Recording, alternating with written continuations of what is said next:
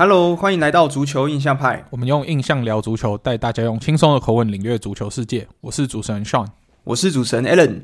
哎，Alan，这礼拜的足球新闻有一些有点让人家难过的事情，就微微的难过的事情发生。难过的事情，对，有蛮多难过的事情。我不确定你哪一个是最难过的，但是有几个，有大概有一两个，我觉得还蛮令人难过的事情。那我们先从跟我们自己稍微有点关系的好了。那就我们最常开头讲的就是教练的异动。那这次教练的异动啊，终于来到我们曾经尊敬的杰队了。那他带领阿斯顿维拉，其实去年感觉起来还不错，但今年的状况，就算买进了库蒂尼奥，好像整体在联赛的状况也是不如预期。那他在输了 Forum 之后，也正式宣告下课。所以，我们利物浦球迷本来幻想的那个，就是他顺利的在阿斯顿维拉带啊，然后带出好成绩，然后等 Klopp 决定离开的时候回来接班的这个蓝图，好像中间会出现一些曲折，对吧？就是我们原本想说他的教教练之路应该会比兰帕德更顺利嘛，那没有想到现在反而兰帕德现在还撑在英超，对啊。那之前其实他之前在带这个流浪者不败赛季嘛，那时候大家想说哇，这个接班克洛普的这个这个气势应该感觉是可以延续下去。那去年其实，在带 Villa 一开始其实踢的还蛮好的，但是这个球季目前的呃已已经比了大概加给你十一场左右，他 Villa 最后是只拿到了两胜三平六败，那目前基本上已经在降级区边。那在这场比赛对上 Fulham 赛前，其实就有传出说，其实。整个高层对杰拉德的信心已经丧失掉。那这场比赛会是他决定他会不会下课的最后一个关键。那没有想到这场比赛竟然又是一个大败收场，所以就很可惜的，直接在赛后没过多久就直接宣布他黯然下课的这个消息。对啊，我觉得他下课也是合理，因为 Aston V 拉其实也是有给他一些资资金上的支持，对不对？这样转会啊，也都是有给他资源的。那他没有带出成绩。老板就很难再继续给他耐心。嗯，因为其实这几年的转会其实都还蛮算，我觉得还蛮不错的嘛。像是这个 Douglas Luis 啊，还是这个 Bailey 啊，这些球员其实都是我觉得以五大联赛等级来讲，算还蛮前面的球员。但是感觉好像这批加上 Coutinho，我觉得这样来讲，以这个阵容打到这样级，的确是也没办法跟其他说你刚上来升班嘛，就是说 Nottingham Forest 他那种杂牌军这样打。感觉好像还是应该要排排名在更前面一点，而不是现在这样子，这里有点就是在最后面的尾端这样的成绩。那接下来 Aston Villa 可能就是要开始找新的教练的人选。那他之前其实有传过一个很好笑的人选是呃小蜜蜂的 Frank。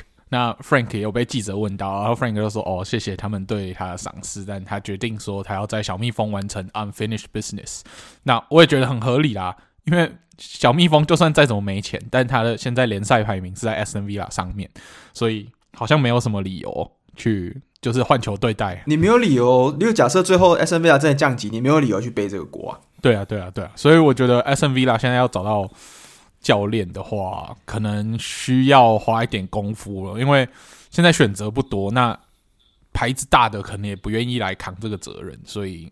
就看看他们怎么做选择，然后决定他们之后下就是之后赛季的走向是会有办法可以保级成功，还是就一路的捞赛到底啊？诶、你觉得 Pochettino 会不会有机会啊？诶，Pochettino 也是名单上其中一人啊。那以我对 Pochettino 就是之前的印象，他们带一些比较中游球队可以维持的很好的这个记录的话，我觉得他会是一个好选择。所以 Pochettino，但是我觉得像是例如说 Tuchel，哇，这个可能球队的规模来讲，我觉得跟药厂可能药厂甚至还得大一点点。那这可能就不会列在他的选项里面了，对啊，我觉得出口是不用想了。Aston Villa 可能也没有钱，嗯、就是目前也没有余裕去请他，然后出口自己也不会想去啊。而且他应该不会想要一一个球季被 sack 两次，所以应该是还好。对，好，所以这个是蛮蛮令人难过的，就是有点觉得小小的有点扼腕的消息啦。因为毕竟我们都觉得克洛普下一个接班人应该是杰拉德，但目前感觉好像杰拉德应该还需要在一次的执教机会去证明他自己。那对啊，下一次有英超教练要让他当，因为我觉得杰拉德应该比较难去，可能其他联赛就是非英语系的国家，毕竟他本身也没有带过其他这些球队嘛，所以我觉得他可能还是要再从英超这边慢慢建立起他这样子的一个执教的文化，他的经验。那利物浦的话，这个这个计划线可能我们再拉长一点的，可能我们不能说是未来五年内了，可能要再更久一点点这样。对，嗯，那就是。希望 Jürgen Klopp 可以突破他的七年魔咒，然后继续的待下去，然后也继续延续他没有被俱乐部 sack 的这个记录。对对对，对，好，那说完了杰拉德下课之后呢，我们也要说一个，他是从他的职业生涯下课，那就是我们曾经的算是拜仁双翼之一的。刀疤脸 Frank Ribery，他也决定说要从足球的生涯退休了，因为我们知道说他离开拜仁之后，后来又到意甲踢球嘛，有在过 Fiorentina，然后现在在萨勒尼塔纳。嗯、那他在萨勒尼塔纳，我们大家也觉得说啊，应该是去帮这支球队卖票的，就是让这支球队有一点看点，让人家愿意进场去看他们。因为他那时候是升班马嘛，他帮他就是那个时候升班马，我一知道就是他有 Ribery，其他人我都不知道是谁。没错啊，对啊，那他也决定说。在球季还没结束就宣布说他要退休了，那也是有一个蛮不错的生涯。虽然说他也是有一个金球奖被偷走的遗憾，就是人家说啦，就是也是一个 robbery 这样。那但是以他生涯拿到的这些荣誉来说，我觉得他也算是有一个蛮不错的生涯。虽然说他在的时候的法国队不像现在法国队那么如日中天，在。国际比赛上可能有一些遗憾，但是在俱乐部上，他几乎该拿的荣誉都拿过了，对吧？嗯，而且那一年记得就是刚刚上说他被有点像是被 robbery 那一年，他其实是有拿到 FIFA 的最佳球员嘛。嗯。不过那一年的金球奖就不是颁给他。嗯。对啊，所以其实我还蛮想念那个时候左路有 Ribery，右路有罗本这样子的一个拜仁双翼起飞的。那种那个球队那个时候、欸，诶，那个时候拜仁，我真的觉得不是，我自己觉得那个时候拜仁踢球更好看一点。我我，我那时候是就觉得那时候多特也是比较强的多特。对，我我觉得 Ribery 其实他的这一次的退休，其实是因为他已经比较少在萨勒尼塔拉上场了嘛，嗯、他基本好像在萨勒尼塔也没有缴出过特别说代表作什么的。那其实我觉得他最有代表作，实质对我来讲，他实质意义上的退休应该是在拜仁退休，就离开拜仁嘛。对对对，那他那个赛季我永远记得最后一场，我记得那时候好像是一八年的样子吧。他那个时候是跟最后一次的安联主场，那他跟啊、呃、罗本这两个就是左右双路都宣布在同一个赛季要从拜仁离开这样子。那那一场比赛，他们两个很传奇的都是替补上场，那两个人都有取得进球，我觉得那应该是。以球队传奇的退休来讲，是最完美的结局了。对啊，那你看拜仁到现在还在找他们的新罗本跟新 Ribery，其实蛮难找，因为你看他们四的组合，Sané、Gnabry，然后 Coleman，感觉都不错，但是没有到之前这两个人的这个惊艳程度。所以其实拜仁的世代交替也还没有正式的完成。目前看起来能够世代交替比较成功，好像就是 Müller 跟穆西亚拉。嗯，因为我觉得。以 Ribery 跟罗本当年的这样子巅峰的强度，其实我觉得刚刚说到那三位，其实都还没有达到这样子的强，就是可能偶尔几场，就是说 Nabry 有时候在国家队。或者是在拜仁的时候，他可以瞬间一场进超多球。那萨内其实这个球技，诶、他其实在攻就是进球跟助攻这两端，其实也做出非常显著的进步。可是他那个时候其实也是这几名球员都是伤势的问题啊。其实跟 Ribery 跟罗本也都一样，他们其实我觉得拜仁的双翼都有一种玻璃脚的体质，就是他们可能会表现非常好，但格林又受伤，那要再等一下适应一下，所以。拜仁就常常就是两翼都没有办法很齐全这样起飞的感觉，我觉得。而且他们现在双翼，你不觉得有一个很很有趣的规律，就是好像一边好的时候一边就会差，然后一边差的时候一边就会好，好像没有两边一起好的这个时候。两边一起好，该不会就是只有拿欧冠那一年很强而已？算是吧，但。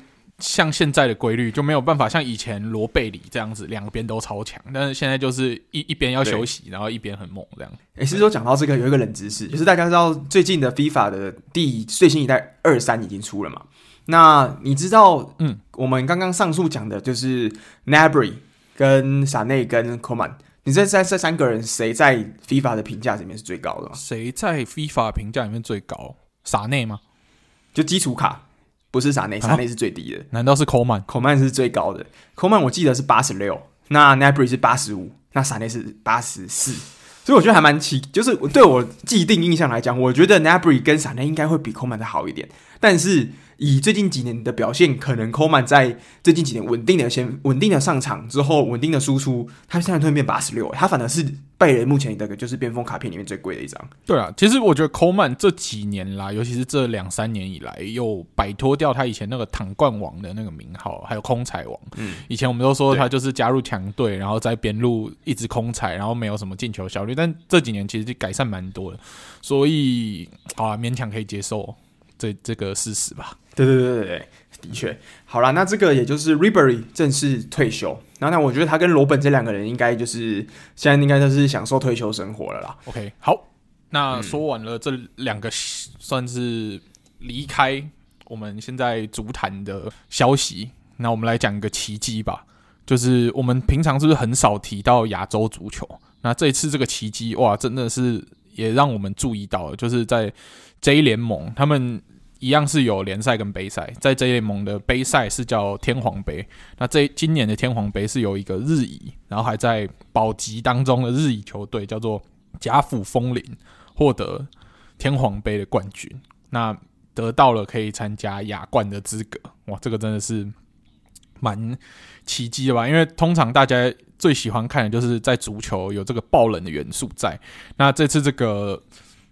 日本天皇杯的奇迹呢？其实你以为说哦，他可能都是打一些烂队，运气好，刚好就拿到冠军呢？其实也没有，因为他们在这次的天皇杯，其实也是过了大概四四支到五支的 J1，就是甲级联赛的强队，才最后辛苦的拿下这个天皇杯的冠军。所以也可以说他们是实至名归。拿到这个冠军，你不是说只有靠赛嘛？嗯，哎、欸，我觉得这个感觉的比喻就有点像是，就是今天福尔特不知道为什么就拿到德国杯的感觉，就是一支还在可能乙级联赛挣扎的球队，那莫名其妙就打败了一大堆德甲超强的球队，拿到冠军。嗯，这个记录我觉得应该上一次在德国发生，应该是非常久以前的，对不对？对，因为德国杯好像没有这种呃。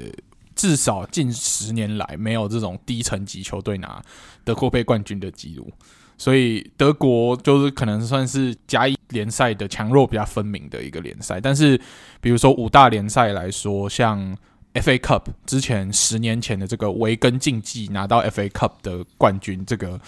大家也都印象蛮深刻的嘛，因为他也是一个次级联赛的球队，但然后现在好像是在英冠还是英甲还在挣扎的这种球队，没有人想得到他们有办法可以拿冠军，然后可以去征战欧欧洲的，就是欧霸赛事这样子。那大家也是在那次维根奇迹之后，哎、嗯，开始注意到这支球队。虽然说他们到现在还也没有在顶级联赛亮相过了，对。那在五大联赛杯赛里面比较容易爆冷的，反而是法国。像发甲，法国的有一支球队叫做甘贡，那他一直都是一个法乙联赛的球队，但是他分别在零八零九赛季跟一三一四赛季拿下法国杯的冠军，不止拿一次，拿两次。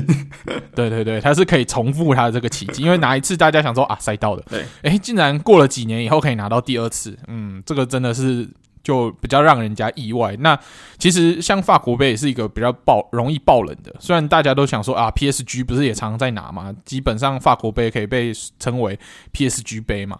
但像今年就是上届啊的冠军是南特。那南特是一支在欧霸联赛跟。呃，欧霸的小组赛跟弗莱堡同一个小组，然后一直被弗莱堡电爆的球队，那他拿下法国杯的冠军，你就知道这个强度大概是什么样的程度。对对对，所以也是相对来讲，其实呃，以英超英格兰来讲，爆冷的就只有维根竞技嘛。那其实这几年来讲，好像没有说太爆冷的感觉。嗯、那法甲的话，常常会有这些蛮特别的一些小球队直接窜出来，我觉得还蛮特别的。没错，对啊，像德甲。嗯你要说最接近爆冷，可能就真的是去年决赛弗莱堡这个差一点点叫 PK 输掉。其实如果弗莱堡前面可以稳稳的踢，然后把该进的进球进，就是都有射扎实的射进的话，诶、欸，其实弗莱堡有机会创造这个小球队传奇，但很可惜功亏一篑了。嗯，对啊，对啊，所以其实这种东西，我觉得还蛮喜欢看这种杯赛。为什么？因为每个人都有机会。它不是一个长期的三十八场、三十四场的一个长期抗战，它就是你要在那场比赛发挥你最好状态。那因为它是一战定生死嘛，所以它就有办法在每一场以你用一百二十 percent 的努力去打对面对手的话，那很有可能你每一场都是有爆能出现的。所以我其实有时候觉得这种杯赛来讲，哎、欸，其实是还蛮精彩的。我觉得。对啊，因为常常一战定生死的这个爆冷率，绝对比这种长期的这种联赛的爆冷率还要高很多嘛。所以每次只要看到强队莫名其妙出局，这就是会让我特别喜欢看。这种比赛的一个动力啊，这种感觉就有点像你知道以前皇马跟巴萨很强的时候，那其实每年的冠军基本上都是巴萨在拿嘛，可是这个欧冠都是皇马在拿，所以这种感觉就两个是一个是跑长期线的，一个是那种爆发力还有大赛实力很强的，这个就不太一样的球队这样。哦，对啊，因为像在西班牙，皇马就算很强的时期，他常他每次在国王杯都爆冷输掉，其实皇马要拿到国王杯是非常困难，超难的。而且他们在国家德比也几乎都是输球或者是平手作收，对，就是他们很强的时候还是这样，很难，就是很难会赢诶、欸嗯。那但是他们那几年还是说欧冠，嗯，所以我就觉得很特别，就是联赛跟杯赛的确真的是可以看出不同的的层次这样子。好，那说完了这个让人蛮惊讶的这个亚洲的足球消息，我们要来讲一下。算是这礼拜的一个重头戏，诶，有一个很重要的奖终于颁发了。那这这今年呢？我们去年不是说这个奖我们就不讲了吗？诶，今年恢复正常了，所以我们就决定来讲讲那个奖，就是 Ballon d'Or 金球奖。哦，终于可以讲名字了。我们这一年没有讲过名字。对对对，那金球奖我们也知道说，它其实除了金球奖这个重头戏以外，其实它也颁了很多奖。但这个仪式、这个典礼上面，我真的必须要抱怨一下，就是。为什么你们不能每就是保持一个一致的品质？就是每一个奖都没有争议。你每次这些奖都总要来几个争议，让我们来吵一下嘛？这这个金球奖的主办单位到底是出了什么问题呢？我们就趁这个节目来好好的检讨一下好了。嗯，那你觉得我们要先从啊、球员的，就是前二十大名单上来先先进来介绍嘛？我觉得前二十大可能太多了，大家念完可能就要要关节目了，所以我们就直接来讲这次得奖的人跟几个比较值得提出来的人。的人好了，对，那这次金球奖，我们直接从没有争议的开始讲啊。这是金球奖的得主，就是 Karim Benzema。那这个我们反而是他没得，我们才要来抱怨，但他得了，我们就觉得嗯，实至名归。今年终于没有那种大家他得了，然后大家还要抱怨说这个奖好奇怪的这个问题。自从皇马在今年的六月得到欧冠之后，那一天那一个晚上，我们就知道 Benzema 绝对会是今年金球奖的人选。对啊，那第二名的啥？哎不，马内不是萨内，讲错。马内其实大家都蛮觉得 OK 啊，他在国家队的表现，然后联赛的表现等等都是蛮好的。但是你知道，差了一个欧冠。如果今年欧冠是利物浦得，那金球奖可能就是马内。但就是差了这个欧冠，所以马内就只能屈居于第二。利物浦，我觉得只要最只要赢了，只要赢了，这是最后这场比赛嘛，就是这个欧冠跟英超差一分。如果再多两分的话。那马内绝对是他了，对，但是很可惜的事，事情没有这么顺的，可惜没如果嘛，对啊，因为其实我真的觉得，以大赛来讲，其实像是这种国际大赛的加成，应该在这些评审里面看重是很高的。对啊，那利物浦其实每一年双翼都有在前五名的金球奖的。排名里面其实算我觉得蛮优秀的了，以我觉得还不错啊，因为其实像是萨拉跟马内他们其实这两个都是代表非洲国家嘛，那他们在国际赛其实赛事都闯得很前面，都是拿到决赛。那他们在利物浦也是每一场比赛决赛都打好打满，所以我觉得这两个人今年在前五，我自己觉得是很 OK 诶、欸，就是这两个人的评价我不会觉得他们就是太高或太低，我觉得刚刚好就在前五左右。那在这次的整个金球的排名，大家就想说，哎。已经到排到前五了，那两个山羊怎么都还没有出现呢？诶，那就来讲一下今年比较有趣的部分，因为在今年的金球奖，C 罗排在金球奖大名单的第二十名，那梅西呢？诶。梅西根本没有在大名单，梅西完全不知道在哪里，根本没有入围。对对，根本没有入围，所以去年算是梅西整个生涯算比较颠簸、比较低潮的一年吧。但今年看起来，我觉得明年再回到这个前几名的大名单，我觉得是非常有机会啊。但去年真的是梅西生涯的一个小低潮，今年就触底反弹，反而是 C 罗明年能不能出现在大名单，我现在要打一个大大的问号。我觉得他能出现在曼联的大名单都是问号。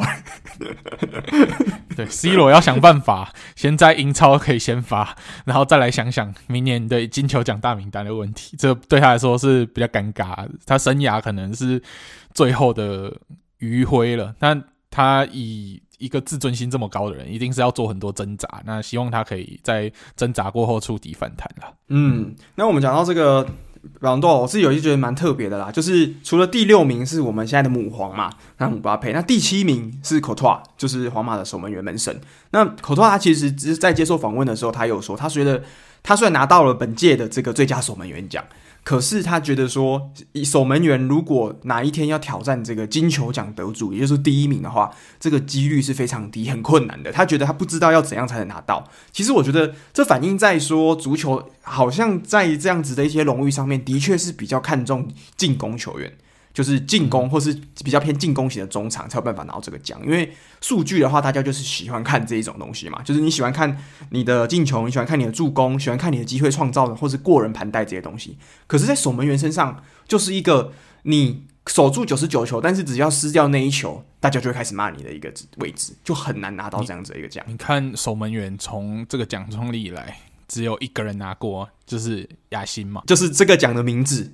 亚新奖，他的这个人，对，最佳守门员奖，亚新奖的这个人，他是唯一一个拿过保龙豆的守门员，所以库托也没什么好抱怨的，因为他虽然很强，但他的数据也不是史诗级，所以拿不到保龙豆是合理的。那防守球员不容易拿到这个，已经在二零一九年的这个也是金球奖，算也是其中一桩强案之一，已经被证实了。就是大家会比较看重进攻数据大于防守数据。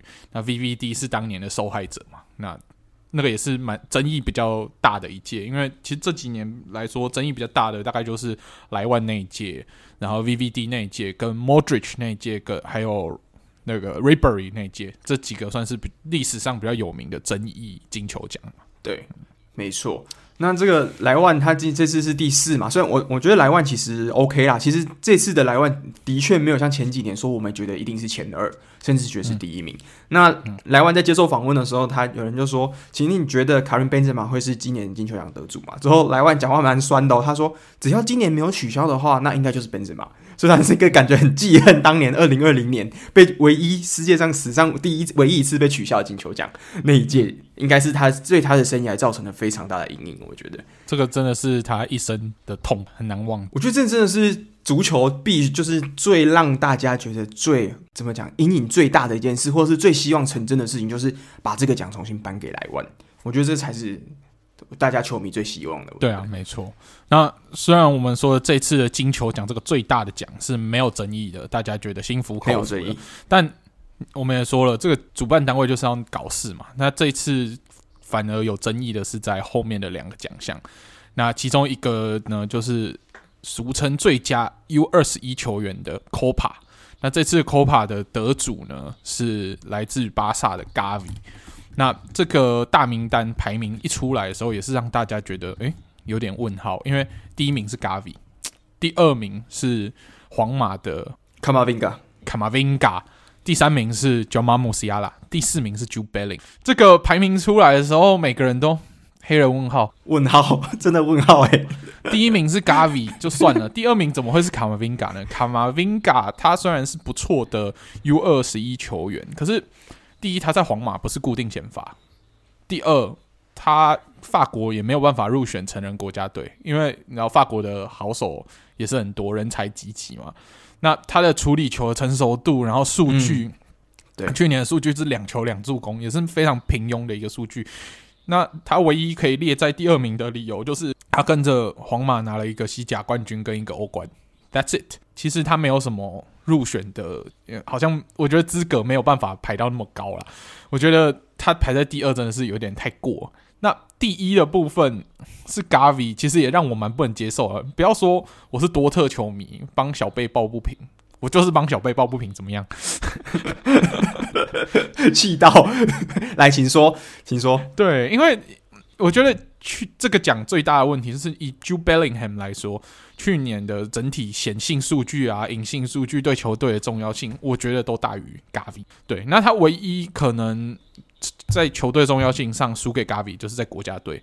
那英格兰教练不选他，就是当绝对正选的中场，这个他也没有办法决定吧？他的表现已经这么好了，教练不要，那是教练选择。那西班牙国家队的教练，你大家也知道是 N D K，基本上就是看到巴萨啊。就巴萨吧，先发。OK，所以 Gavi 在国家队能有这么大的重要程度，当然跟他实力有关，但跟他巴萨背景绝对也是有关系的。那我在喷 Gavi 之前，我就先来平衡报道一下好了。就是我们有问一下，就是对西甲比较关注的傻物说，诶，为什么 Gavi 值得得这个奖的一个其中一个理由？对，那傻物是觉得说，诶。在前四名，大家的数据啊比较接近，但 Bellingham 的确比较优秀。但 Gavi 的话呢，他是以很轻的年纪就可以站住了在巴萨这支世界闻名的球队的先发的地位，然后在西班牙国家队也可以站住先发中场的地位，然后在欧国联啊世预杯的表现都很好，然后尤其是打意大利的时候，可以把意大利的对手中场全面的压制，然后。跟 Pedri 的配合，不管在国家队还是在巴萨层面上都不错。那他觉得他这样短时间可以在年纪轻轻的就可以崛起的这一部分，是他觉得可能这次 Copa 颁给 Gavi 的一个很重要的原因。好，说完了，就这样。好，没有没有要帮忙附和一下吗？没有没有要帮忙附和啊。我觉得这个就是就是他的观点嘛。OK，那我我尊重。哎欸，可是我是觉得。刚刚我傻傻为什么讲到一个点嘛？他是说 Gavi 的高度是，例如说他在国家队的稳定先发，嗯、跟他在小小年纪站上这个巴萨的稳定的这个中场大腿的位置，嗯、他说是 Bellingham 没有办法达到高度。嗯、但是我是自己在这边我是有一个问号的，为什么？因为 Bellingham 他其实在十七岁的时候就已经站稳了多特先发了，那他也是多特。现在应该是很少数在年就是 teenager，就是还没有到二十岁里面就已经背上队长背章的人。那 Gavi 现在还有办法背队长背章吗？我说我还不知道。但是 Jude Bellingham 身为一个才从英国刚转来不到这个球队两年的人，他已经在欧冠的赛场上帮多特这样子非常传统的球队背上队长队长背章，而且他这两年来都是球队的稳定的中场大腿。再加上我是觉得比较扯的事情是他为什么会排在 Jamal Musiala 跟 Camavinga 的后面啦？因为这边有个数据是在二零二一二二年赛季，在 Jude Bellingham 他在所有的赛事中上场时间是三千七百九十六分钟。那刚刚前面说的 Camavinga 跟 Jamal Musiala 呢，分别是上场一千九百八十分钟，另外是一千八百六十六分钟。也就是说，Bellingham 他上场的时间是大于这两个人几乎加起来还要多的。那以场上的这样子在队上的影响力，在整个场上的这一个上场时间、队伍的重要性，我觉得。先不要说 Gavi，我觉得 Bellingham 为什么会输这两个人，我真的觉得是满头问号。对啊，这的确是这个评选标准让我觉得有点莫名其妙了。好了，我们可以找到的理由就是，可能他们的评选标准就是西甲加成，还有西甲的一个加成，可能加权一点二，所有数据直接加成员一点二，然后德甲数据加权零点八。我这这是我唯一可以想得到的理由了，不然我也不知道到底有什么理由。呃 j u Bellingham 会排在第四名。我真的想不到，完全不知道。因为你要说欧冠表现，去年多特降转到欧霸，然后表现不好，你要扣他分。那巴萨不也一样？就是还还还是被一支德甲成绩比多特还烂球队淘汰。这个我觉得好像也不太合。那国家队的选择，就像我前面讲的，这个是教练的个人偏好。我觉得表现再怎么好，有时候国家队教练不爱用或者是不喜欢，这你也不能说。是一个很好的依据，不能说哦，这个人有入选国家队，那个人没有入选国家队，那个人在国家队的地位怎么样，就代表说他整体的表现一定好。那显性的数据都已经这么明显了，我觉得 Bellingham 身为一个中场，他的进攻能力，因为他就是一个纯中场。然后我已经看到很多在。网友在讨论这个问题的时候，他都一直觉得 Bellingham 是进攻中场，那你就知道这个中场的进攻能力有多好了。这是球盲过滤器嘛？说 Bellingham 是进攻中场这样。对对对，就很多人的论点啊，我看到很多蛮好笑的论点是，他就说哦，呃，Gavi 是中场或防守中场，那 Bellingham 是进攻中场，那这个进攻显性数据一定比较好看，那这有什么好比的？然后大概就大概就知道，如果他们都已经用这种错误的论点在为他辩护了。这就很明显的是一个有问题的辩护了嘛，对吧？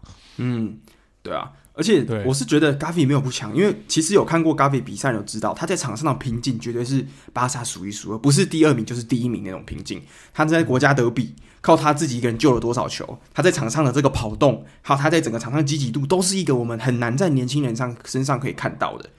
但是我是觉得说，如果你要以，我是觉得 Gavi 如果在我心目中 Gavi 是九十分，可是我想 Bellingham 至少有就是九十五分以上，就是不是说 Gavi 不强，而是我看的比赛来讲，我觉得 Bellingham 在整个队伍的加成上面是比 Gavi 来的更重要的。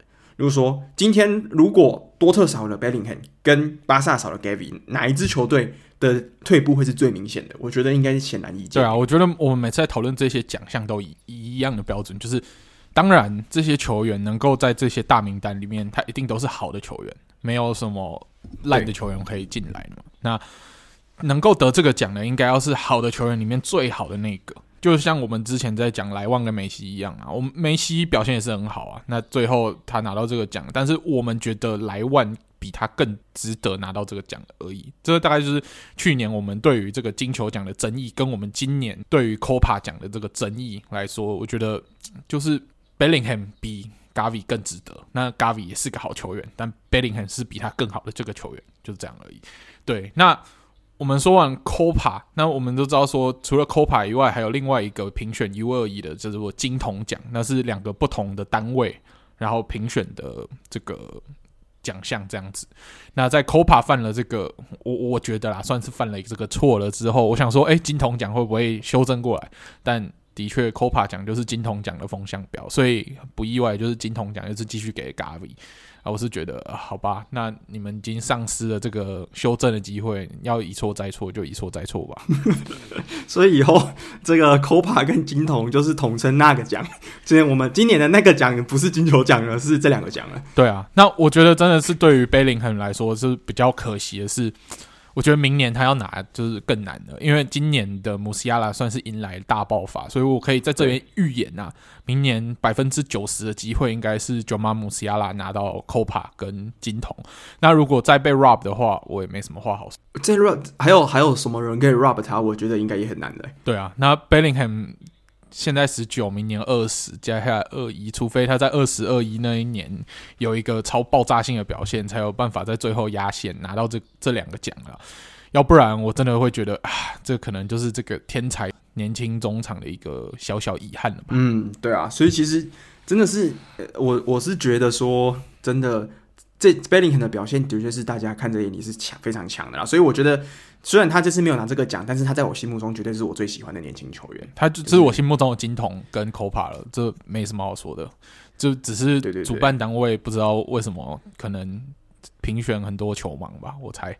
对，我我这边讲一个各自可能阴谋论啊，但是你不觉得这个金球奖他们这个法国杂足球杂志，他们常常在有跟德甲扯上关系的时候，都会感觉比较偏德甲以外的联赛嘛？哦，就是排斥德甲，就是之前的 Ribery，Ribery 不是被之前大家俗称的这个 Robbery 吗？嗯、他那个时候他也在德甲嘛。那莱万的连续两年，跟今年的这个 Copa，我们不要说不要说真的是什么阴谋论，但是以来来讲，就是同样都有 A 跟 B 两个比较好的选项，法国足球杂志他们永远就会选德甲的另外一个人。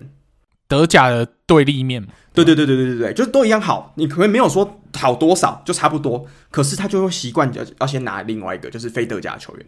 那我不知道这个到底是他们的评审是因为这些其实都是记者，还有他们的就是法国人自己投出来的嘛，所以我不知道他们是不是不太喜欢看德甲，或是说他们觉得德甲重要性其实就真的没有西甲这么好，所以他们在心中就已经有了这个一个像是我们说的加权分嘛，刚刚上说的一点二或是零点八之类的，我不知道这个。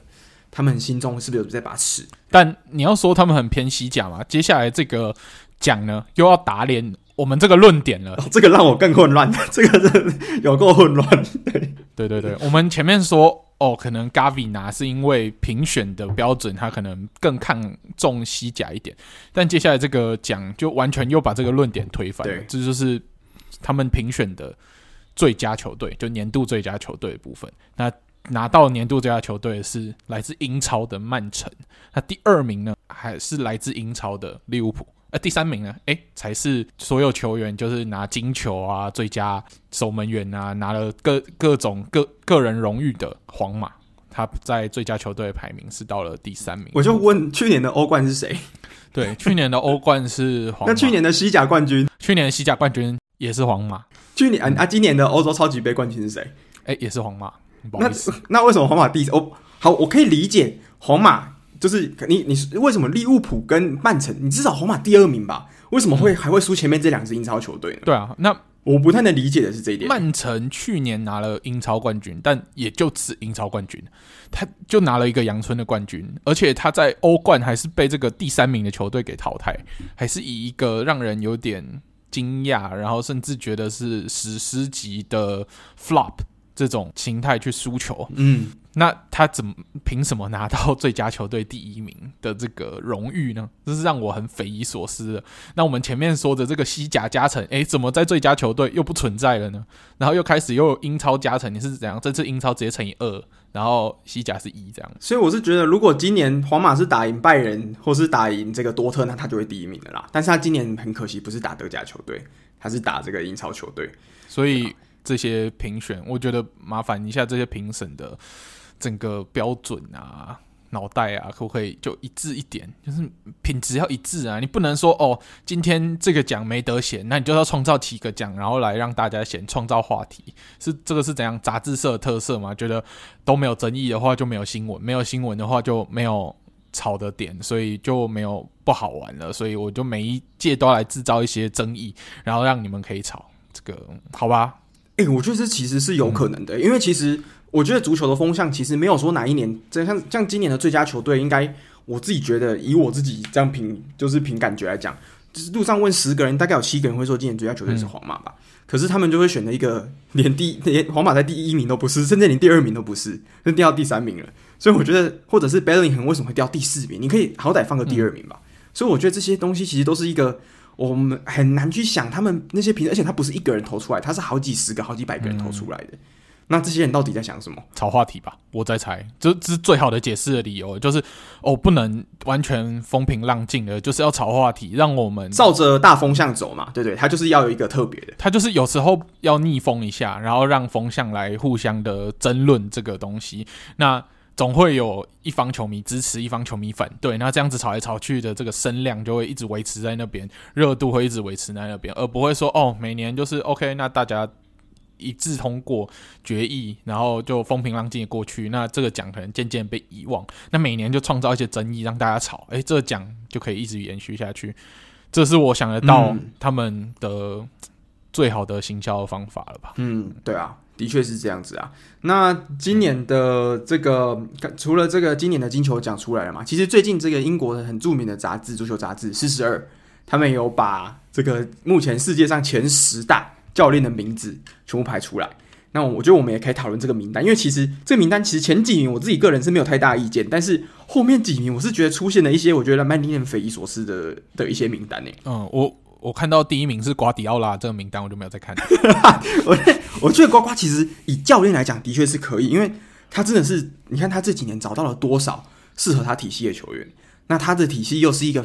我觉得世界上你说第二，没有人敢说第一难的这个这样战术足球，所以以战术来讲，我觉得瓜迪奥拉足球的战术的确第一，我自己是没有太大意见。但我就觉得我们曼利物浦球迷对他做的那件事情，我觉得非常就是拿钱丢他。哦，你说那个之前的这个黄黄那个红蓝大战，对不对？对对对对对，就是利物浦球迷拿钱丢他，然后他还闪，然后说：“哎、欸，第一次看到瓜迪奥拉被钱砸的时候还会闪呢，他不是都钱 钱来我就花吗？”第一次看到这个瓜迪奥拉抱怨说有钱丢在他身上。对啊，他之前的秉持的原则就是钱一来我就花。那我前十名我就大概讲一下前十名啦，第十名。呃，西蒙尼，Diego Simeone，我觉得 OK 合理啊，因为他的确也是这几年算是最代表性的教练嘛，前十名我觉得还算一个合理。诶，他这个教练是只有论去年的表现吗？还是是什么时候的？就是以现在以现在来讲，这个年度 right now 前十名的这个就是排名这样子。这个年哦，所以他的年度看的是跟金球奖一样，就是上个年度这样，应该是差不多。应该是就是现今的教练，应该也没有说是什么年度，就是以过去这几年来讲哦，因为排的，我觉得他这个排名这样子就有点问题，就是你要抓一个时间度啊，你比如说你看十年，那应该是去年啦。哦、我觉得这个看这些排名，我觉得应该可以看到一些蛛丝马迹，应该是去年。哦，如果是去年的话，那瓜迪奥拉是第一名，这个名单就不用看了，不 不是一样吗？就是我觉得这个名单瓜迪奥拉排第一名就完全没有看的价值啊，跟最佳球队一样啊，他等于是。把最佳球队第一名是曼城又复制在这个名单第一一次。你说是为什么皇马又会输曼城？对啊，皇马哦，对啊，这次皇马到第二名，因为安切洛蒂排第二名，我觉得 OK 合理。啊，我觉得把克洛普排第三输，安切洛蒂完全心服口服，没有问题，因为真的输了啊，就真的输啊，对啊，就输了。而且排在这两个后面没问题，因为英超我们真的输球了，对我们真的没有拿冠军。我们皇马也是输欧冠，所以完全没有任何想要去讨论的点，就是真的输了。对，所以这个前三名，我觉得啊，如果以去年来说，第一名我觉得排 Ancelotti，，然后第二名排瓜迪奥拉，然后第三名排 Klopp，，这才是合理的。合理来说，合理。嗯，而且我觉得以如果要讲的话，其实最佳球队我也觉得皇马第一，好，曼城给你第二，那利物浦第三，我觉得 OK，嗯，我这我这个这个我可以接受。对啊，对啊，所以所以我觉得这个名单就是 从前面看或从后面看，我觉得都很奇怪。好啦，我们我们四五六讲一下好了。第四名是热刺的 Antonio Conte，呃，这个我觉得没问题，因为其实。乐视这几年不上不下，但是在今年带领来讲，打出了队史史上最佳开局的就是 Antonio Conte，所以这一个把今年热刺改造的这样非常强盛的，我觉得 Antonio Conte 完全照着他的体系去打造。那今年其实我们一开始之前说这个孙兴慜有点不适应 Conte 这样子的体系嘛，但是最后他其实表现那一个三帽子戏法之后，其实状态也慢慢回来，而且跟 Harry Kane 的表现，再加上今年 Harry Kane 是不是又回到了有点之前那前几年也是每常常都是英格兰进球王那种感觉？就今年的 Harry Kane 的进球效率当然没有哈兰可怕。可是也是在英超名列前茅。那第五名是 Stefano Pioli，是带领米兰重返了十几年，拿到了意甲冠军的教练嘛？那我觉得合理啊，前五五大联赛一个五大联赛冠军的教练排在前五，OK。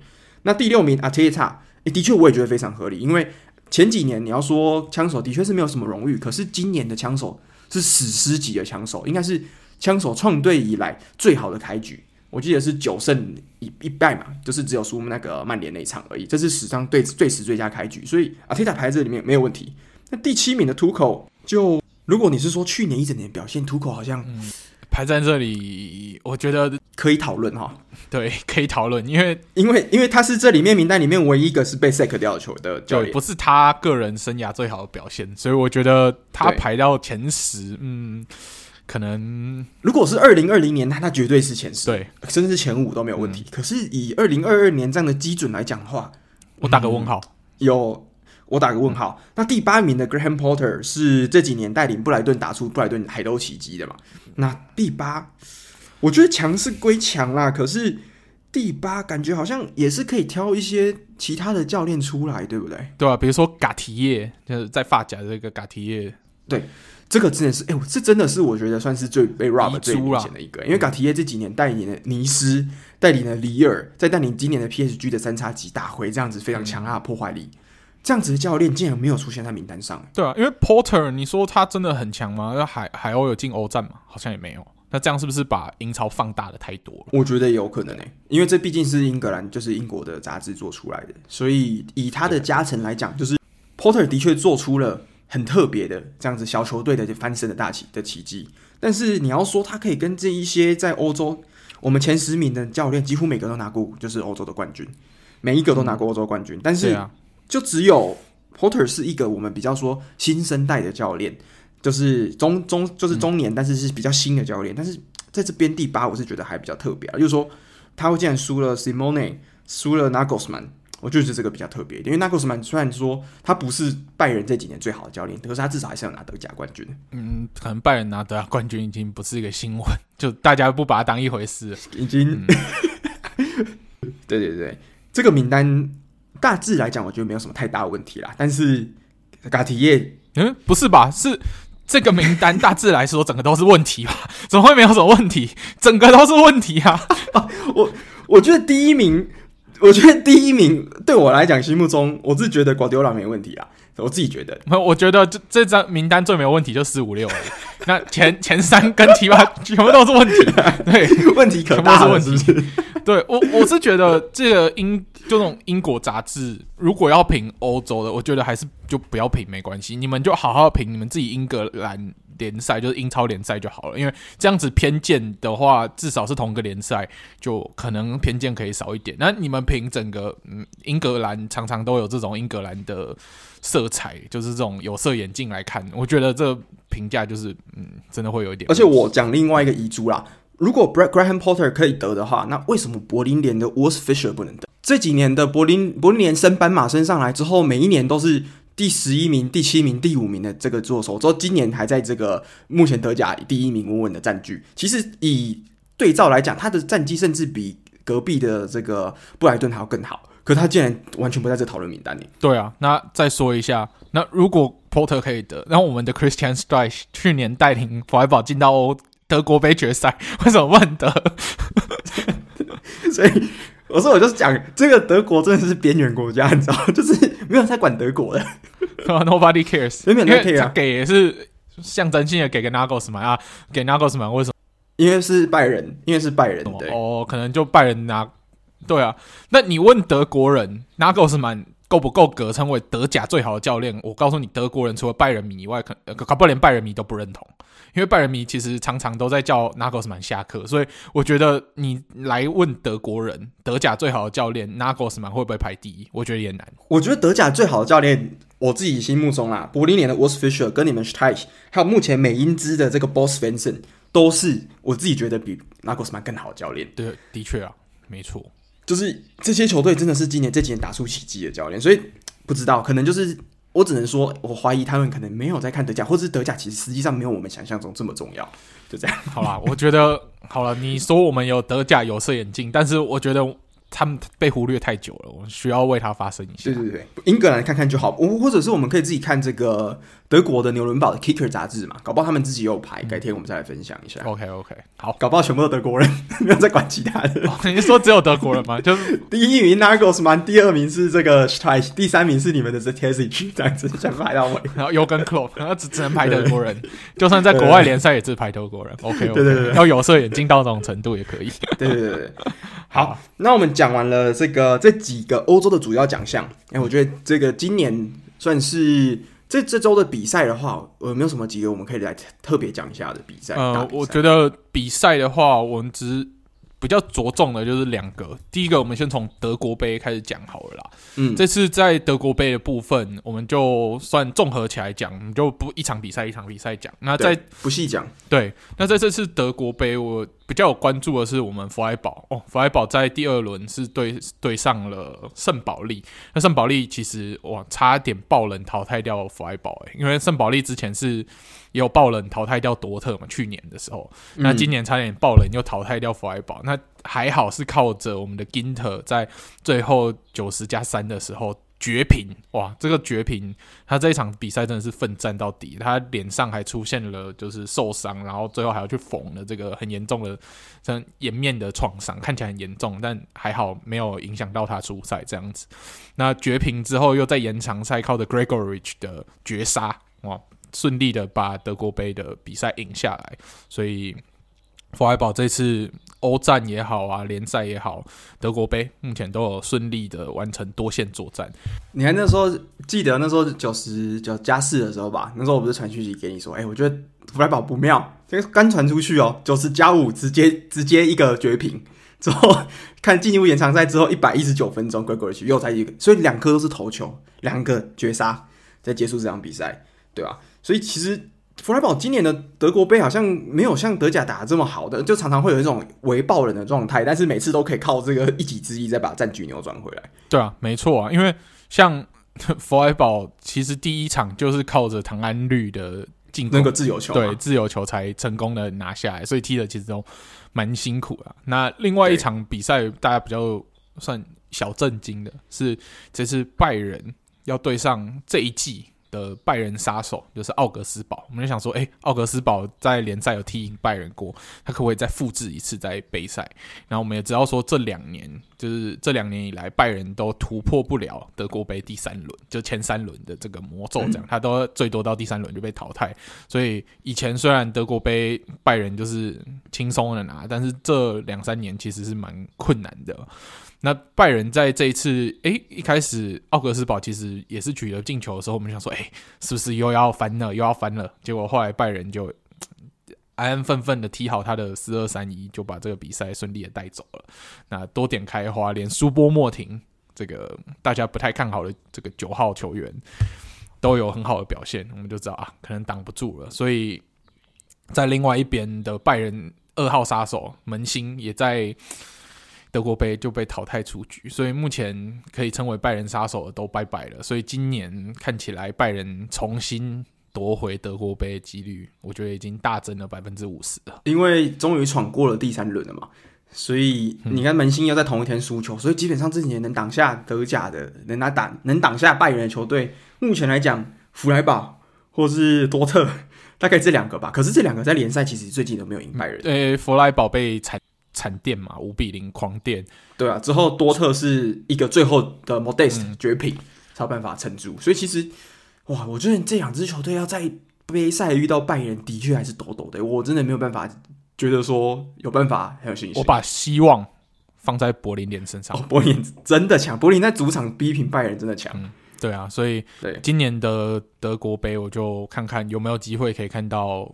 拜仁对柏林联，然后拜仁被柏林联淘汰这个戏码，如果有的话，我也非常开心。哎、欸，我真的好想去柏林联的，就是老林老林务局判的球场看球，哦。可是他们那个球场的那个球票真的超难抢的，基本上每一场就是大部分都是他们球队的会员限定。那我真的很想为他们这个球队去办会员，嗯、但是又觉得好像有点浪费钱，因为真的他们那球场就小小的，那每一次只要是欧战，他们的欧霸啊，或者是德国杯，基本上每场机票都是买不到的。没办法，他现在死忠的球迷太多了嘛。那你又不住在柏林，你太多了。现在要去一趟又很远，然后你为了那个充了一季的会员，好像有点浪费。而且我那边又离柏林市中心很远，所以我要再住一个有点有点鸟不生蛋，不是鸟生，就是有点郊区的地方。之后又要搭车，要搭很久啊，还要住宿，而且还要买票，还要再缴会员。我这这一来一往，我觉得可能要花很多钱。我觉得花费的成本有点太高了。我觉得最好的方式是。我蛮想在你们福莱堡，或是我这附近，可能是奥格斯堡看一场柏林联他们做客他们的比赛了。这个可能是比较好实施的，嗯、比较好实行的。对，对那老林屋球场就另外找时间去参观球场就好了。嗯，对对对对对，可以来做一个柏林的深度之游嘛？因为那一区的柏林的确是。基本上观光客绝对不会去到的地方，因为它就是在东柏林的地方，很东很东。对啊，不过柏林我们该去的这些观光景点我们都去过了。如果之后要再去柏林，那些观光景点没有排，我觉得也无所谓。我们可以就真的去走比较偏的这个行程啊，嗯、比如说去奥林匹亚球场啊，还有去这个老林务球场，都去走走。这是对东西都看过一次，这样。嗯，之后可以考虑的嗯一个行程。嗯、那德国杯。说完了，我们就来说一下这次英超上礼拜的一个重重头戏吧，那就是利物浦要对曼城。哇，在这场比赛之前，其实我是瑟瑟发抖。你说四比二嘛？那时候你预测四比二？对，的确。然后哈兰会进两球嘛？那，哎，这次我。看完了这场比赛，诶，还好我预言的东西全部没有发生。我第一次觉得 我预言的东西没有发生，我心情蛮好的，就是在这场比赛很开心的。嗯，嗯没错。那我觉得这场比赛的关键可能是有一个人把哈兰的开关关掉。就是你知道，原来卡兰的开关在那里，要用脚踢，就是我们的提亚狗啊。大家如果有关注那场比赛，大概都知道那个很有名的那张照片。所以我们已经找到哈兰的开关了。所以下次知道吗？对哈兰的时候，哎，不是、啊，还是不要让人家受伤，啊不要来这个，人家还没有结婚呢，这个、所以先不要这样子。这个人家说提亚狗果然是中场大师，一次控三颗球。嗯，对对对，控控球大师。对，那大家也说哦，果然哈兰不是。人是机器人，那开关的部分在一个比较尴尬的位置啊，被提亚狗找到了，就刚好把它关机了。这样，今年的诶，利物浦这场竟然死守，让哈兰陷入了长达九十分钟的一个进球荒，诶，九十分钟五千四百秒的进球荒，太扯了。嗯，对啊，但我觉得这场比赛我蛮惊艳的是，萨拉终于在。上一场打 Rangers 找回状态之后，哎、欸，这一场有延续他的这个状态，因为我们都知道说，在打 Rangers 之前，的、萨拉在这一季是被很多球迷诟病，在突破方面啊，然后常常这个传切啊，都有点没办法拿捏，找不到他的状态。但是在帽子戏法这个最欧冠最速帽子戏法之后，哎、欸，他找回他的自信了。那在这一场比赛完全也是体现出来嘛。那我们最后也是靠着他唯一的一颗进球。拿下了这场比赛，那这场比赛其实中间有一些插曲啊，因为他第一颗这种差点进球，他单刀的部分，那那个时候是被 Ederson 给挡出去了嘛，但那球其实有一点争议，对吧？就是 Ederson 把他挡出去之后，哎、嗯欸，奇怪，这个不是应该要开角球吗？突然 Ruben Diaz 就拿来球。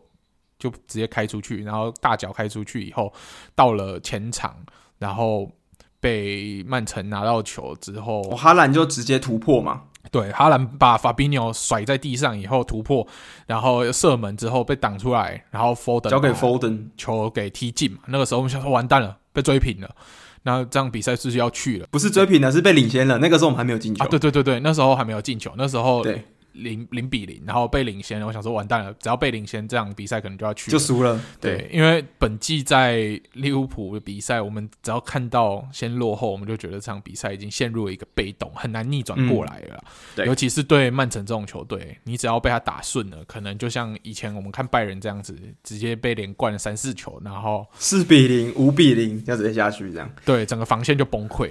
但后来在这一球去看了 VAR，那看的点我觉得也蛮奇怪，嗯、就是诶、欸，不是看前面那个大脚开球的部分，而是去看哈兰对法比纽犯规那个部分。那这个部分就造成很多曼城球迷的不满，他就觉得说啊，这个比赛是这样一气呵成的，啊，你为什么会去看 VAR 去中断这个进程，然后会去往前推这么多？但我觉得裁判就是看了嘛。那这个裁判也是一个比较特别的裁判啊，他在英超的历史上也是一个蛮有争议点的裁判。然后，尤其是他常常在这种大场面的时候，都会用裁判之力来介入这个比赛。虽然我觉得这个没有什么问题，就是这个 VAR 的判决没什么问题，但是我觉得曼城球迷可能已经对这个裁判有一个成见在，所以他一直觉得说这个判决很黑，然后把他们的进球给黑掉，让他们最后一比零输球，而不是以。就是舒服的比数把我们干掉这样子。我觉得这个争议的判决并不是在于说哈兰这个地方到底是犯规，因为那很明显就是一个犯规动作。没错，我觉得在于争议在于说，瓜迪奥他在赛后其实访问他有说，他的争议点不是在于犯规本身是不是个犯规动作，而是在于说当下这个动作结束之后。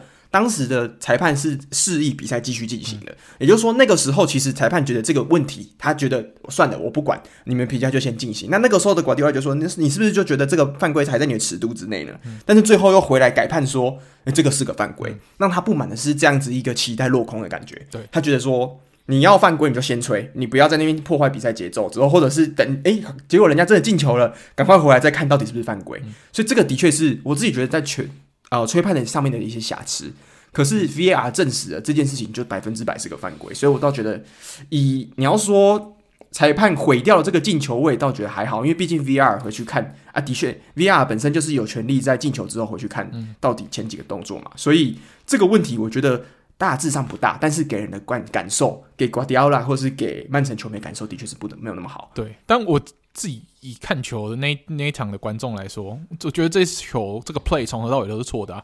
你从一开始就不应该开大脚啊！的确，那个从头到尾就是我们的角球，那个从头到尾都是我们的角球，怎么会是你们的球门球呢？所以这个 play 从最刚开始就是错的，所以最后被推翻，我觉得是 OK。算是你虽然是用不同的方式推翻，但是结局是一样。对对对，就是你其实你最早最早就该推翻了，而不是到后面，然后你中间才把它推翻。这个过程会让人家觉得有很多瑕疵可以去检讨，但是这个 play 从从一开始就是错的。嗯嗯，没错。对啊，对啊。那这一场比赛其实大家还有检讨的一个点是在我们后来的 Darwin Nunes 身上，因为这次。Darwin Nunez 在这场比赛其实有好多个进球，就是好多机会是可以创造进球的，或不管是对创造给队友还是自己进球，他都没有好好的把握好。那其实我们在看比赛的当下也觉得完蛋了，你这样一直浪费机会，然后对曼城这种球队，你只要一浪费机会，欸、对，就是被天罚。啊、这我们已经看过足球好多场比赛都是这样子。对，那很幸运的啊，可能主场之力的加成。让这个天罚没有发生。那 Nunez 也在这场比赛之后，其实收到蛮多球迷的抨击，也就是觉得说啊，你怎么有一次很简单的 play，然后也有人在笑萨拉，因为萨拉有一球没有，就是大空档，然后 Nunez 没有传球给他，人家就说哈哈，你以前都不传给马内，那现在换你要自食恶果了，对不对？轮回，对，天道好轮回，苍天饶过谁？所以他就。很遗憾的啦，就没有办法为利物浦创造更多的进球。那我觉得也不要对努涅斯太苛刻，因为按照他的成长的轨迹来说，他的第一个赛季就是他在抓这个联赛节奏的一个赛季。不管是我们在本菲卡看到之前，我们看一个 YouTuber，他是本菲卡球迷，那他对 Nunez 是很有信心，他也是一直跟利物浦球迷喊话说，不要一开始就给他太大的压力，也不要因为他身价很高，你就给他过高的期待，这个都不符合现实。因为他第一个赛季在本菲卡也是经历过了一个效率不好，然后有点挣扎的这个赛季，但是在第二个赛季就大爆发。那所以他就说，我们要多给他一点耐心，他可能快的话，下半赛季。就可以回馈给我们，或者是下一个赛季就会进入他最绝佳的状态。那我觉得我会给他更多的时间跟耐心，所以我不会太对于他的这些比较鲁莽的行为，或者是比较不好的这个切传结构节奏的掌控，我会多给他一点宽容。而且我觉得其实有一点是要。就是我就要称赞他了。其实他在那一球有一个是他 T A A 在右边空门，其实他传的点已经完全非常好了。那那个是 T A 自己没有赶上，不然那球就二比。对啊，我记得，我记得，你还记得那一球传中吗？所以其实我觉得他的他其实你要说 Darwin Nunez 的球球商不好，或是他的传中品质不好，其实我觉得没有。其实，在那一球就可以看出来，T A 要球举手之后，他马上传中，可惜 T A 自己脚太短，没有没有碰进去。不然那一球其实以正常来讲，Jota 或者是萨拉就直接踹进去了。对啊，所以。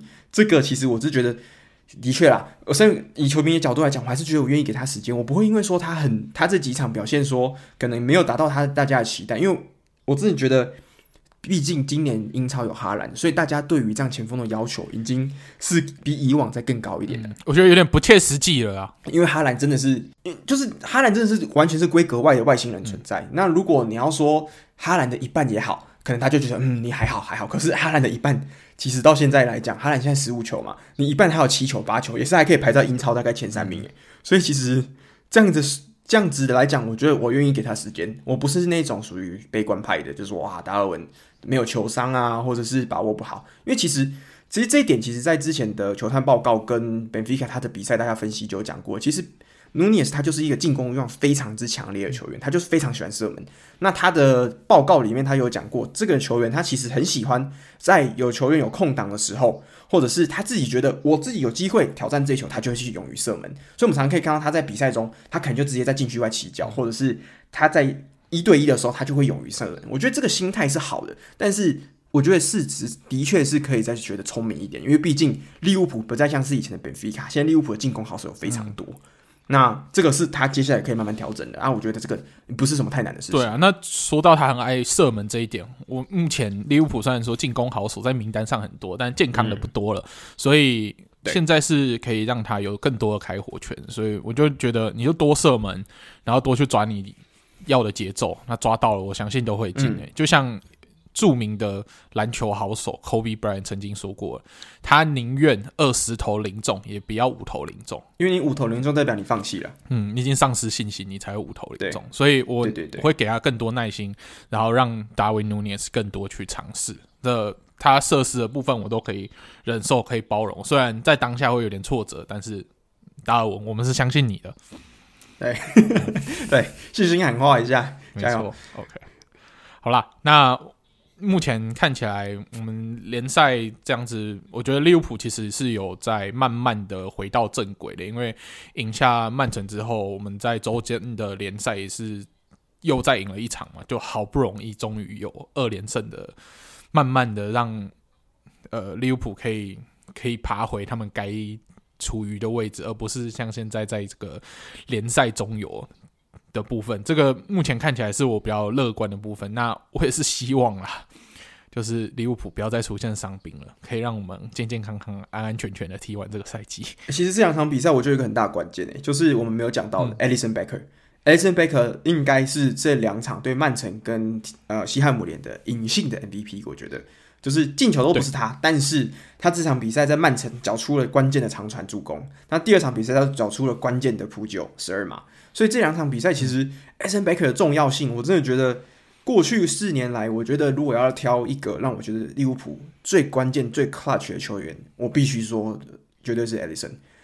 当年的在欧冠小组赛，一八年小组赛，拿坡里门前空门被挡下了嘛。之后前几年我们原本要逃出，要完整去踢欧霸了 Edison 在九十分钟的头球进球也是他。那这次对上曼城。长传助攻也是他。我们这次一比零，为什么对西汉姆联没有办法？就是没有没有失分，也是因为他的扑出十二码，所以他其实每每都是在关键的时候帮我们利物浦在最重要、最紧急的时候给予了这样子的一个援助。诶，我觉得是真的是很关键的一个角色。贝 Alisson Becker 其实在对曼城有一个扑救，我觉得也很重要，就是在哈兰的射门的时候，他用单手把那个球挡出来，有吗？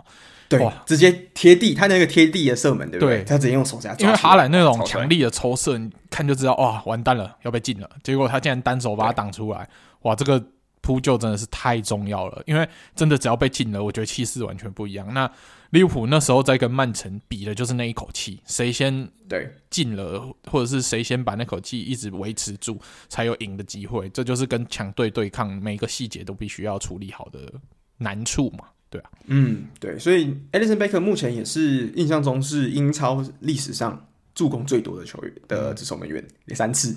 那这三次很特别的是，他这三次助攻给的都是同一个球员，就是 Mohamed Salah。然后我觉得还蛮特别的，就是这个每次都是交给那一个人，而且每次都是以长传的方方式交到萨拉之后单刀射射门进球，对啊，所以这个是这以萨拉跟贝克这里一前一后的这个连线，我觉得是。我觉得大家利物浦球迷还蛮喜欢的一个组合的。嗯，没错啊。那也希望说他们未来多多连线，然后多帮我们利物浦取得进球，然后让我们的联赛排名可以回到我们梦想的前四。好，对，那我们就本周的节目目前到这边。那我们来预告一下，我们从下礼拜开始会正式进入。所以世界杯的热身期会开始跟大家介绍一下，就是各个分组、小组，然后还有值得关注的这些球员。那大家可以尽情的开始为世界杯开始暖身了，对吧？敬请期待一下。嗯嗯。而且我们接下来几个礼拜就会慢慢，如果大家有注意到的话，我们在 IG 都会有 PO Francisco 特别帮我们录制的三十二个国家的，就是国歌介绍跟国家的简短介绍，我觉得很有趣，很多我们平常不知道的小知识。那如果大家去 IG 看的不过瘾的话，我们接下来会我们节目之中把 Francisco 讲过的国家做成一个小小的精华集，再丢上来。所以在 IG 错过也没有关系，也欢迎带到我们节目，随时看看会有没有什么最新的集数。都会放上去。对，那至于对于一些没有进世界杯国家的国歌有兴趣的，这个可能就麻烦要自己去搜寻资料了。对，因为毕竟三十二个国家，我们这次主要的主题还是要做给世界杯啊。那其他部分，如果你因为这个主题呢开始对国歌有兴趣，诶，其实可以跟 Francisco 一样，自己去查一些国歌的资料啊、歌词啊，甚至就因为想要学国歌去学这个语言。就也不用说真的学多深，就至少会唱。你看 Francisco，他也不是说所有这些语言都会讲，诶，但是他愿意去为了他要学一首国歌而去把它念法也好，去把它琢磨一下，诶，这个其实是蛮厉害的。嗯，没错，真的是每个语言呢，它都是不同语系，而且它是真的去学每个语言的发音，去他可能是用罗马拼音去去学，但是我真的觉得这个对毅力，而且所以对那些冷门国家，像卡达国歌竟然会唱，我觉得这是。应该台湾大概只有他一个人会唱塔卡的国歌了吧？我觉得应该对我，我觉得是这个太难了吧？就是除非你是卡达人，或是甚至是你是阿拉伯人，不然的话要唱卡达国歌，真的是我从来没有听过。所以如果喜欢这个系列，请大家就多多帮我们按赞啊，然后来留言给我们鼓励都好。对啊，这个你们的支持是我们做下去的最大动力嘛。嗯、没错，好，我们节目最后还有一个冷知识，我这个礼拜刚好看到的。好，来补充一下。想我要问你哦，在足球的。史上五大联赛史上只有三位球员达成过一个很特别的记录，嗯，就是这三位球员在场上的第一分钟到第九十分钟都有进球记录。你知道是哪三位球员吗？有 C 罗，有 C 罗，C 罗是其中一个。第一分钟，梅西，梅西没有啊，没有梅西啊，没有梅西。还有，嗯，莱万。莱万也没有，哎、欸，也没有。那除了 C 罗以外，剩下的两个都是现役球员吗？还是退休？对，都是现役的，而且都还在五大联，哎、欸，就是都是五大联赛有名的球员，都是五大联赛有名的球员。那都是前锋吗？都是前锋。Benzema，Benzema 不是。哦，不是哦。萨拉，萨拉也不是。马内也不是。这么困难，我已经把有名的前锋几乎都讲了一遍，竟然还还有没有讲到的？对对对对对。